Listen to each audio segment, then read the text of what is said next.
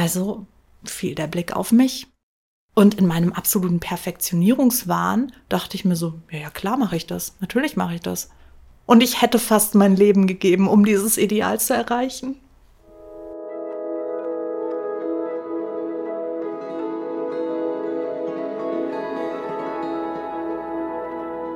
Das hier ist kein Podcast, das ist ein Projekt. Ich hoffe, ihr habt einen Augenblick Zeit für mich. Mein Name ist Susanne, ihr kennt mich vielleicht als Frau Beauty lustig vor der Kamera. Die Geschichte, die ich euch jetzt erzählen möchte, die ist leider nicht heiter. Sie handelt nämlich davon, wie ich fast gestorben bin. Und das ist alles andere als leicht für mich, sie euch zu erzählen. Aber es fühlt sich so richtig an und auch wichtig. Gerade jetzt. Ich weiß nicht, wie viele Menschen das erreicht. Aber ich hoffe, die richtigen. Mir ist ganz wichtig zu sagen, dass hier ist keine Schuldzuweisung. Ich nenne keine Namen, weil es mir überhaupt nicht darum geht, Menschen anzugreifen. Es ist mir ganz wichtig, dass ihr wisst, in dieser Geschichte geht es um Krankheit, Sterben, Angstattacken, Depressionen und Einsamkeit. Solltet ihr selbst damit kämpfen, dann fühlt euch von mir in den Arm genommen, aber ihr solltet nicht weiterhören. Wenn ihr während dem Hören merkt, dass es euch zu tief berührt, dann findet ihr zu jedem Zeitpunkt Hilfe in den Show Notes. Ihr sollt wissen, ihr werdet gehört, ihr werdet gesehen und ihr seid nicht alleine.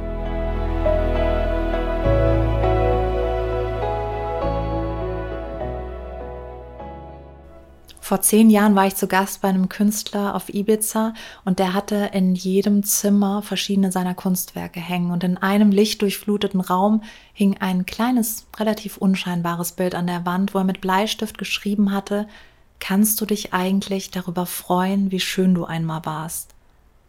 Und ich habe das damals nicht so verstanden. Hat, der Satz hat mich schon sehr bewegt, aber ich dachte, der hat das wahrscheinlich gemacht, als er sehr alt war. Dann hat er sich vielleicht noch mal Bilder von früher angeschaut und hat auch so ein bisschen gespürt, was was wir mit dem Älterwerden ja auch alles loslassen an Schönheit und Leichtigkeit.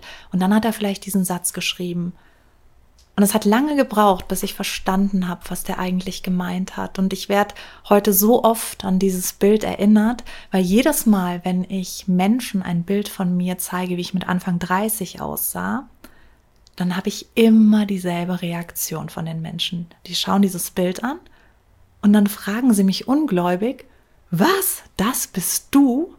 Wow, wie gut du mal aussahst. Und ich könnte super beleidigt sein, weil im Prinzip impliziert das ja, dass ich jetzt nicht mehr gut aussehe. Im Prinzip ist das ja eigentlich, eigentlich ist das ja eine Beleidigung. Aber es trifft mich überhaupt nicht. Weil ich froh bin, dass ich nicht mehr die Frau auf diesen Bildern bin. Weil ich die verabschiedet habe. Weil ich sie befreit habe. Die war so gefangen in einem Konstrukt das sie sich selbst auferlegt hat. Die war so streng zu sich. Wenn ich mir überlege, wie sehr ich mich damals abgelehnt habe, obwohl jeder, der mich gesehen hat, gesagt hat, wow, ich wäre gern so wie du. Du bist so toll, du bist so schön. Klar, ich meine, ich war gärtenschlank. Ich habe 52 Kilo bei 1,80 gewogen. Ich hatte lange blonde Haare. Ich bin immer mit Claudia Schiffer verglichen worden. Egal in welchem Raum ich war, alle haben mich mit Komplimenten überschüttet. Jeder wollte in meiner Nähe sein. Das war natürlich ein Wahnsinnsboost für mein Selbstbewusstsein. Aber so perfekt es auch nach außen war, ich war so einsam. Und ich habe das ja alles nur gemacht, um geliebt zu werden. Ich wollte ja nur, dass jemand kommt und sagt, du bist gut so wie du bist. Aber der kam nicht, dieser jemand. Und es hat so lange gedauert, bis ich gemerkt habe, dass ich dieser jemand bin.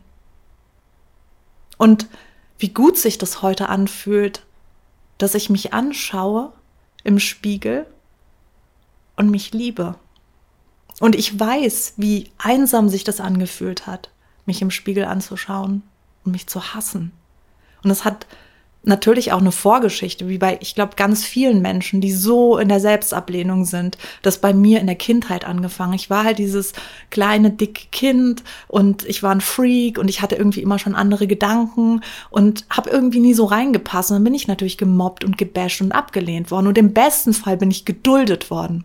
Und ich erinnere mich genau an den Tag mit zwölf Jahren, als ich an der Bushaltestelle stand und da hing neben mir so ein HM-Plakat. Und ich habe dieses Plakat angeschaut von dieser schönen Frau im Bikini und ich habe mir geschworen, ich werde diese Frau. Ich werde nicht mehr gemobbt, nicht mehr gehänselt, nicht mehr gebasht. Ich werde diesem Idealbild entsprechen, weil das ist das, was die Leute gut finden. Und ich dachte mir, wenn ich so aussehe, dann werde ich geliebt. Ich habe das nicht verstanden, dass das gar nichts damit zu tun hat. Ich habe damals es nicht gewusst und dann habe ich aufgehört zu essen mit zwölf. Und dann wurde aus diesem kleinen, dicken Freak, wurde die große, schlanke Susanne. Und an dieser Frau habe ich stoisch festgehalten. Weil ich ja wusste, wie weh das tut, wenn ich, wenn ich wieder, wenn ich wieder dieses dicke Kind bin. Aber das dicke Kind ist ja innerlich geblieben. Das wollte ja nur geliebt werden. Und es gab ja keine Abkürzung. Und ich wäre fast gestorben, um mein Ideal zu erreichen. Und ich hätte fast mein Leben gegeben, um dieses Ideal zu erreichen. Und ich glaube, es ist ganz wichtig, dass ich diese Geschichte ganz erzähle, in all ihren Facetten und all ihren Details, damit ihr fühlen könnt, dass da, wo vorher Leere und Einsamkeit war, jetzt nichts anderes ist als Dankbarkeit am Leben zu sein und so ein tiefer Frieden mit mir selbst.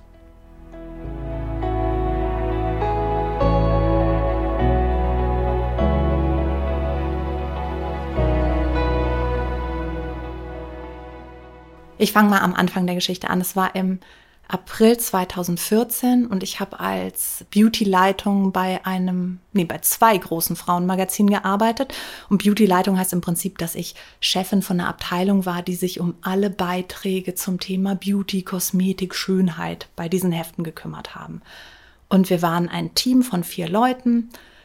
Das war relativ überschaubar und ich weiß nicht, ob ihr das wisst, aber es ist so bei Frauenmagazinen, dass wir uns nicht einfach irgendeinen Artikel ausdenken, sondern dass ganz viel heutzutage über die Marktforschung läuft. Das heißt, es werden im Prinzip Headlines in die Marktforschung gegeben und da wird dann geschaut, welche Headline funktioniert ganz besonders bei unserer Zielgruppe und dazu werden dann Artikel geschrieben.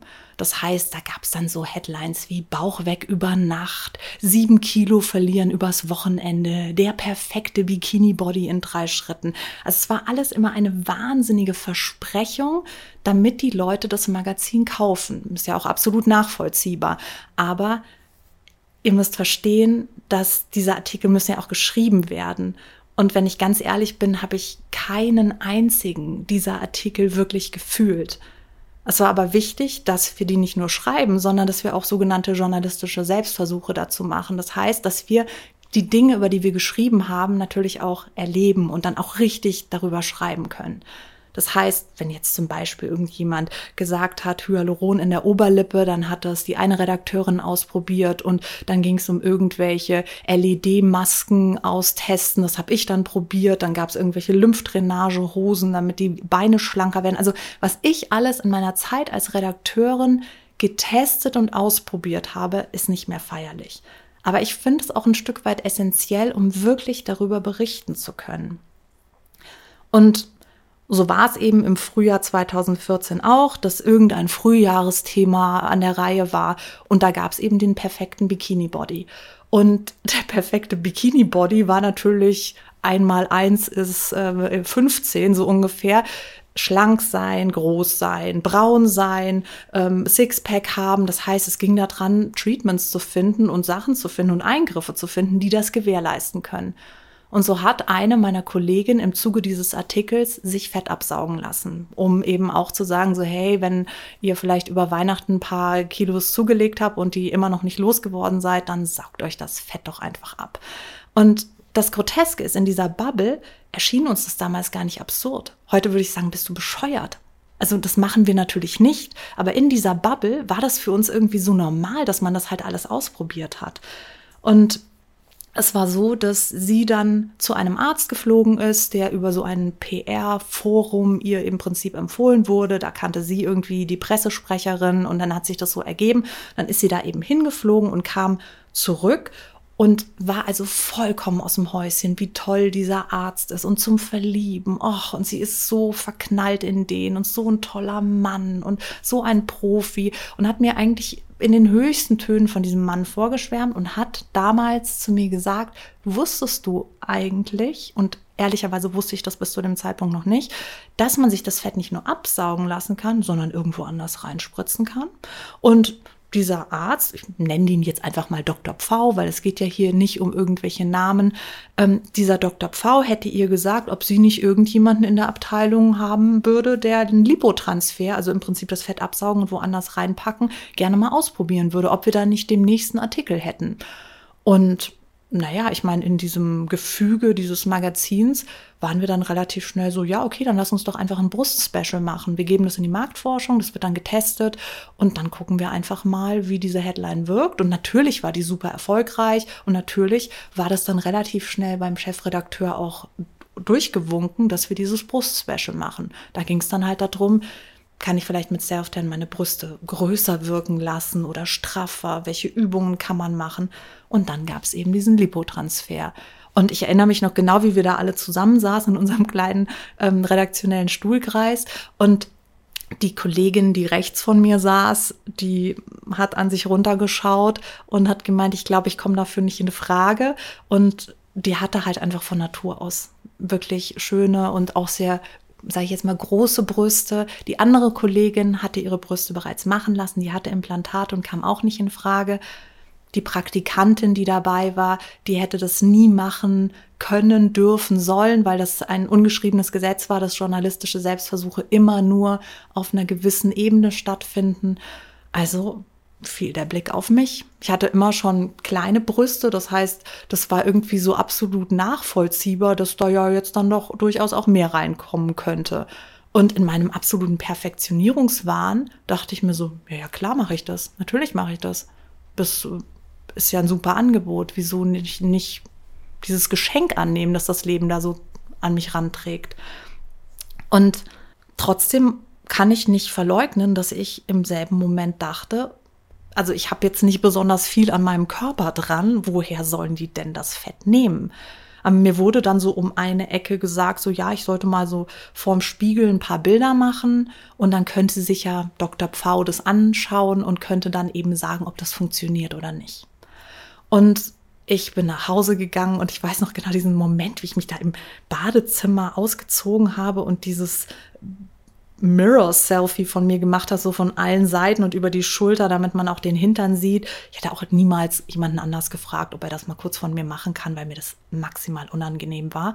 Und habe dieses Bild, oder das waren, glaube ich, vier Bilder, die ich dann eben an den Arzt geschickt habe. Und dann wurde ein Telefontermin vereinbart und am Anfang hat mich noch die Sprechstundenhilfe angerufen von ihm und hat mir so generelle Sachen durchgegeben, hat gemeint, ich muss Voruntersuchungen machen, ich muss zum Kardiologen, ich muss eine frauenärztliche Untersuchung bringen, ich muss ähm, ein EKG machen. Das heißt, also es musste gewährleistet sein, großes Blutbild, dass ich auch wirklich fit bin, diese OP zu machen. Und die hat mir dann auch noch gesagt, was ich dafür alles besorgen muss. Irgendwie so eine Kompressionshose von den Knien bis unter die Brust. Und damit man sicher sein kann, dass auch auf jeden Fall es da zu keinen äh, Schwierigkeiten kommt, wenn doch irgendwo anders noch Fett entnommen werden muss.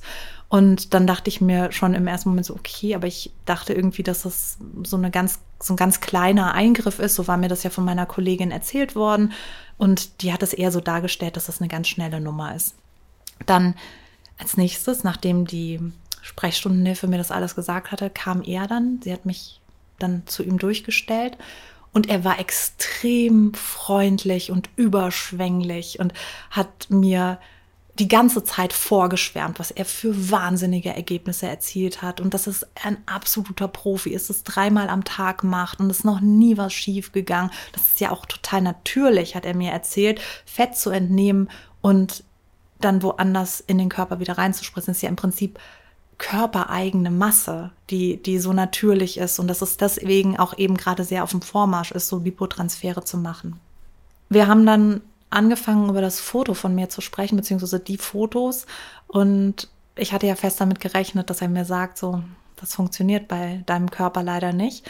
Aber ich war ganz überrascht, dass er dann gemeint hat, das wäre überhaupt gar kein Problem, weil ich hätte ja diese Butterpäckchen, würde man das nennen als Profi, Butterpäckchen unter meinem Hintern. Das wäre so direkt da drunter. Und das würde man ja eindeutig auf dem Foto sehen. Und mein erster Gedanke war, oh Gott, ich bin fett.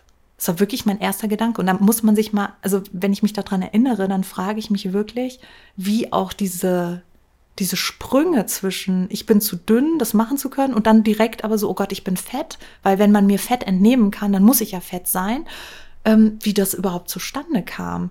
Und er hat dann mir gesagt, dass das da rechts und links unter dem Hintern rausgesaugt wird und das wären dann genau die 250 Milliliter, die es bräuchte, um meine Brust einfach schön aufzufüllen und ein bisschen straffer aussehen zu lassen. Es wäre dann auch nicht wirklich eine Vergrößerung in dem Sinn, sondern einfach nur eine Verschönerung.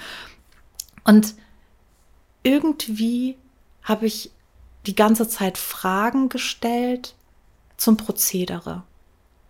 Und ich habe die ganze Zeit zu hören gekriegt, dass das ein kleiner Eingriff ist und dass ich mir keine Sorgen machen muss und dass es alles total einfach ist und ganz, ganz easy und dass immer und immer wieder, wie viele Frauen er glücklich gemacht hat und wie viele Frauen auch ihre Lebensqualität jetzt als besser beschreiben würden durch diesen Eingriff. Und ich habe gemerkt, dass ein Aspekt von mir und ein Teil von mir das zwar gehört hat, aber nicht gefühlt hat und dass ich mich unsicher gefühlt habe, weil ich mit einem Beratungsgespräch gerechnet habe. Ich dachte, ich werde aufgeklärt über den Eingriff. Aber irgendwie war ich nach dem Gespräch so ein bisschen verunsichert, habe aber von dieser Kollegin immer wieder gespiegelt bekommen, wie toll der Arzt ist und was es für ein Sweetheart ist und wie väterlich. Und wenn sie könnte, würde sie ihn ja direkt heiraten. Und auch das, als sie da war und er ihr eben das Fett abgesaugt hat, wie professionell der war und wie toll. Und es hat mich dann schon beruhigt, weil ich immer dachte, jetzt dreh mal nicht am Rad. Das ist ein ganz toller Profi, der das ganz, ganz oft schon gemacht hat. Er hat es bei deiner Kollegin gemacht, da ist auch alles gut gelaufen. Hör mal auf mit diesem unsicheren Gefühl in dir drin. Ich bin so richtig runtergeredet. Und dann hat das ja so einen ganz eigenen Sog entwickelt, weil ich bei allen Voruntersuchungen war. Das heißt, ich hatte immer was zu tun. Ich war irgendwie dann bei einem Kardiologen, der hat mein Herz mit einem Ultraschall untersucht und hat mir gesagt, dass vom Herzen her alles in Ordnung ist und warum ich dieses Ultraschall bräuchte und warum ich ein EKG bräuchte. Dann habe ich ihm eben erzählt, welchen Eingriff ich plane. Und der war sehr überrascht, weil er gemeint hat, dass ich doch sehr, sehr, sehr schlank wäre und dass er sich so ein bisschen fragen würde und mir das zumindest mit auf den Weg geben wollen würde, dass ich mir das gut überlegen soll, ob da überhaupt an meinem Körper die Fettmasse ist, die das braucht.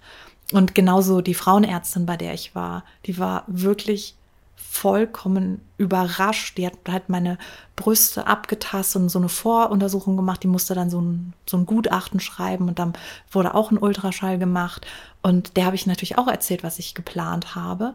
Und auch die war vollkommen entsetzt und hat mit sehr großem Unverständnis reagiert, dass ich an meinem sehr schönen Körper jetzt irgendwas da auf Teufel komm raus verändern möchte. Und ich habe dir das dann mit den Butterpäckchen erzählt. Und ich weiß noch genau, wie fassungslos sie mich angeschaut hat, weil sie gemeint hat, erstmal hätte sie diesen Begriff noch nie gehört und zweitens würde sie da gar nicht sehen. Also sie würde einfach beim besten Willen kein Fett sehen, das man mir jetzt entnehmen könnte oder sollte.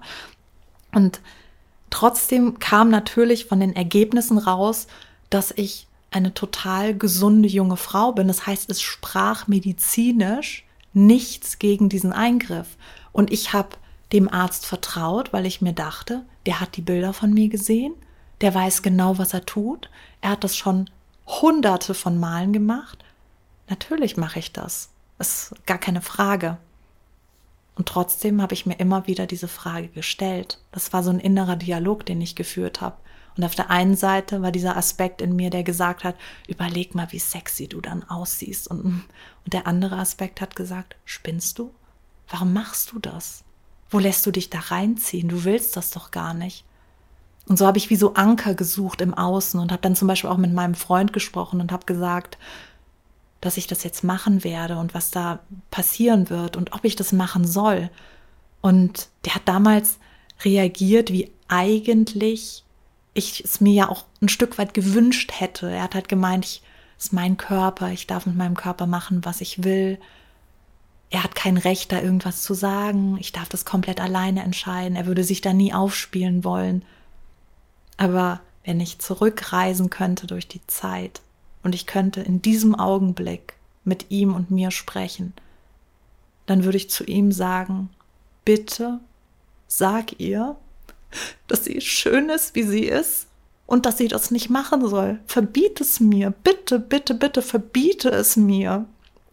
Und ich würde mir sagen, hör auf dein Gefühl. Du weißt es doch. Du spürst es doch, dass es nicht gut ist. Du spürst doch, dass du gut bist, wie du bist und es gar nicht brauchst. Aber ich kann nicht durch die Zeit reisen. Und ich weiß heute, was dann die nächsten Schritte waren.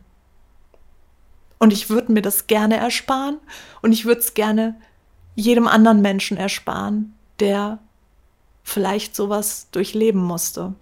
Da waren ja nur Red Flags. Und ich habe sie gesehen.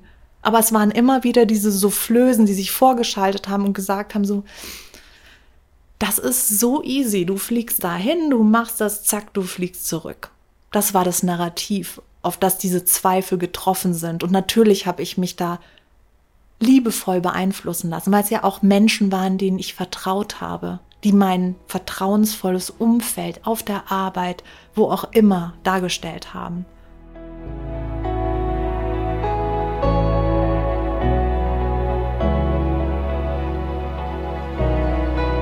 Der absolute Höhepunkt des, ich sage jetzt mal, schlechten Gefühls kam eigentlich ganz kurz vor der Operation, als ich seine Pressefrau kennengelernt habe. Als erfolgreicher Arzt ist es gang und gäbe, dass man eine PR-Frau hat, die sich so um alle Koordinationen rund um das ganze Prozedere kümmert.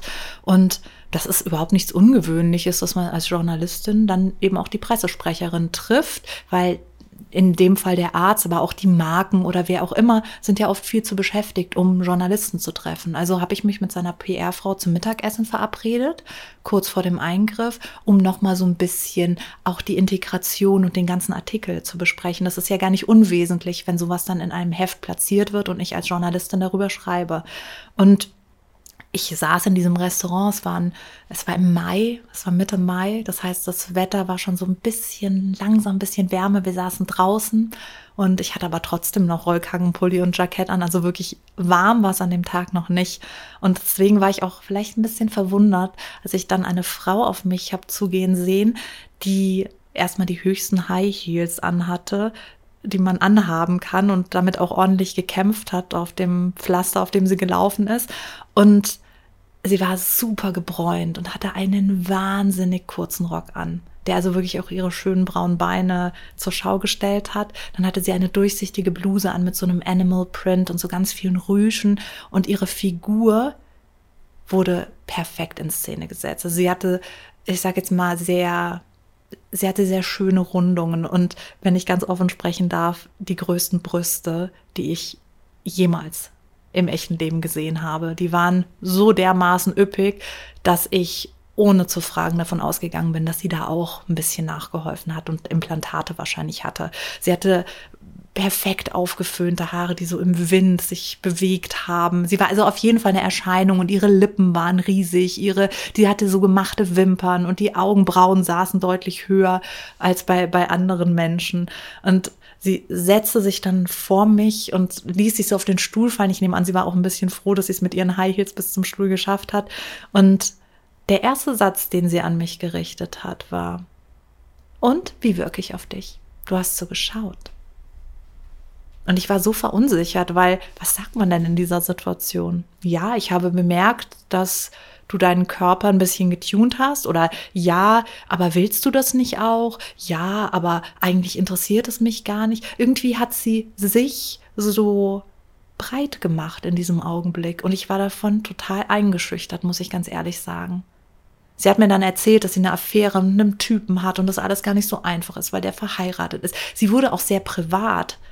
Und in diesem Privaten wurde sie ein ganz kleines bisschen, ja, fast schon spirituell. Sie hat dann auf einer Ebene mit mir Kontakt aufgenommen und mich Sachen gefragt, die ich gar nicht preisgeben wollte. Aber dadurch, dass sie das Ganze so spirituell formuliert hat, dachte ich, das ist gut für mich. Ich hatte so das Gefühl, die arbeitet jetzt mit mir auch ein bisschen. Vollkommen grotesk, wenn ich so drüber nachdenke. Und in diesem Gespräch ging es eigentlich überhaupt nicht um den Eingriff und um die Geschichte. Und als ich dann in einem, in einem kurzen Moment, in dem sie nicht gesprochen hat, mal angefangen habe, über die Geschichte zu reden und was jetzt das mit dem Eingriff ist, fing sie davon an zu reden, dass sie bereut, Implantate zu haben, sonst würde sie sofort von Dr. Pfau sich die Brüste auch machen lassen und Dr. Pfau hätte ihr jetzt zum Beispiel die Winkearme gerade abgesaugt und es würde so schön werden. Und sie hat ja immer so gelitten unter ihren Armen und jetzt geht es ihr so gut und Fett hat sie sich bei ihm auch schon absaugen lassen und die Oberschenkel hat sie sich bei ihm machen lassen und die Lippen hat er ihr auch gemacht. Und dann kam so eine ganze Litanei an Eingriffen, die sie bei ihm hat machen lassen. Und ich habe ihr dann erzählt, dass es mein allererster Eingriff ist, dass ich in meinem Leben noch nie etwas gemacht habe, was so ein großes Ausmaß an Veränderung für mich gebracht hat. Und das Erste, was sie gesagt hat, ist, mach dir keine Sorgen. Das ist ganz natürlich. Das ist ganz natürlich. Das ist ganz einfach. Guck mal, wie viel ich schon habe machen lassen. Und da gehst du rein, dann wird das gemacht und dann gehst du raus. Und als ich dann gesagt habe, dass es aber für mich eine große Sache ist und dass ich mir Sorgen mache, hat sie mich streng angeschaut und gesagt, diese schlechten Gedanken, die ziehen das Unglück an. Wenn du so denkst, dann geht was schief. Und in dem Moment hatte sie sowas strenges, mütterliches. Raus aus dieser Spiritualität, die sie vorher so zelebriert hatte, ist sie dann in so eine strenge Mutter geworden, dass ich mir bloß nicht diese Gedanken machen soll. Und wieder war ich total eingeschüchtert. Aber da war diese Stimme in mir, die hat schon gar keine Fragen mehr gestellt, sondern diese Stimme in mir hat gesagt, da geht was schief. Musik